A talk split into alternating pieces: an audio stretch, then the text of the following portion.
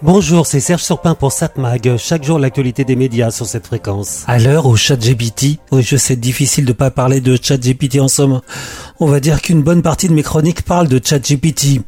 Oui, il faut quand même rappeler que pas un jour n'apporte une nouvelle information sur ChatGPT, sur ce qu'il peut faire ou ne pas faire, ses défauts et qualités, sur ses répercussions sur la société. Sans compter que, pour beaucoup de journalistes, j'en fais partie, quand on est en panne d'inspiration pour trouver un sujet intéressant à traiter, hop, on pense à ChatGPT et c'est reparti.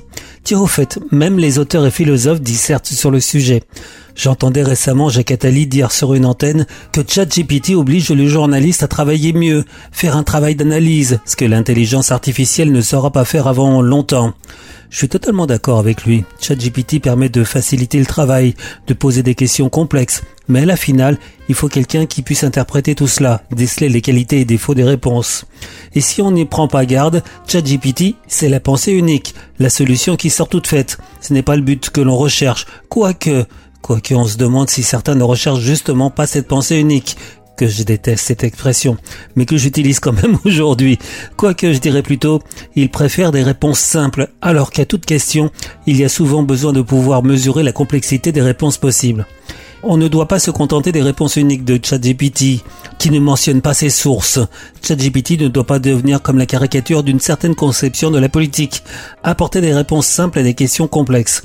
Entre parenthèses, on dit que parfois certains partis politiques apportent des réponses fausses à de bonnes questions. Moi j'aurais tendance à dire que pour certains, ils apportent de mauvaises réponses à de mauvaises questions. La question n'étant pas forcément bonne.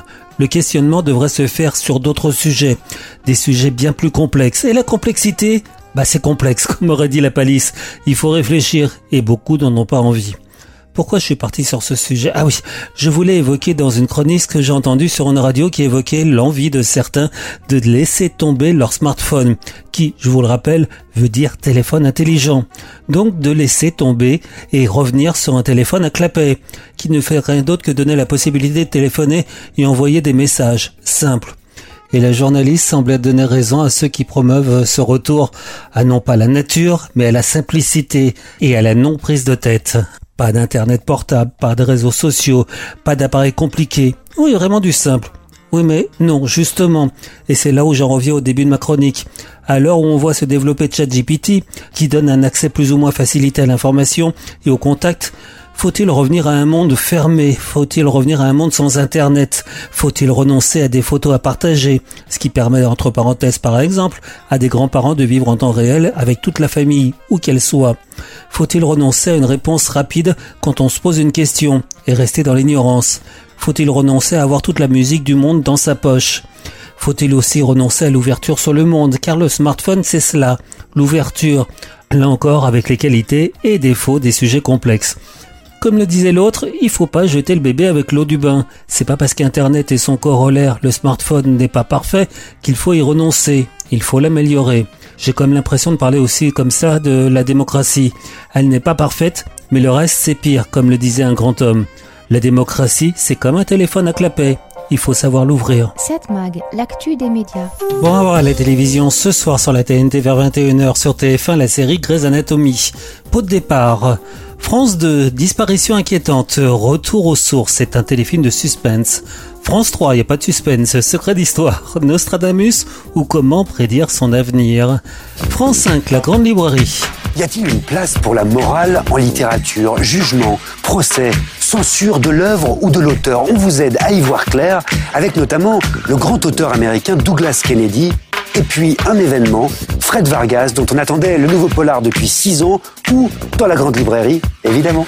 La Grande Librairie, en direct mercredi à 21h sur France 5. M6 Top Chef, 12e émission de la saison. Arte, Everybody Knows. Non, c'est pas du Leonard Cohen. C'est un drame d'Ashgar Faradi de 2018 avec Penelope Cruz et Javier Bardem. Lors d'un mariage, des retrouvailles familiales tournent au drame le réalisateur iranien réussit un thriller espagnol. A noter que sur France 4, Culture Box, il y a Rosetta, un drame des frères Dardenne de 1999, avec Emily Dequesne. Mais j'aurais envie de vous conseiller de regarder ce soir un programme qui a été diffusé il y a deux jours sur TF1. Eh oui, c'est l'avantage du replay. Quand on l'a raté, on peut le rattraper. Ça s'appelle Les Randonneuses. Un groupe de six femmes, copines de chimio, toutes atteintes du cancer du sein, se retrouvent en redonnée dans les écrins. Une série de très bonne qualité que j'avais oublié de vous conseiller de regarder ce lundi. Bah, vous pouvez vous rattraper en allant sur la plateforme MyTF1. C'est un enterrement de vie de jeune fille ou... Presque.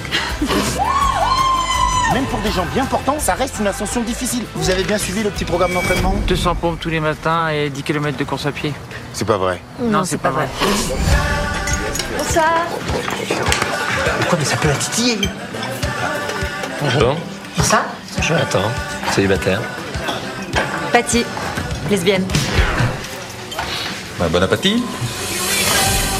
Donc à voir sur la plateforme MyTF1 la série Les Randonneuses. 7 Mag, l'actu des médias.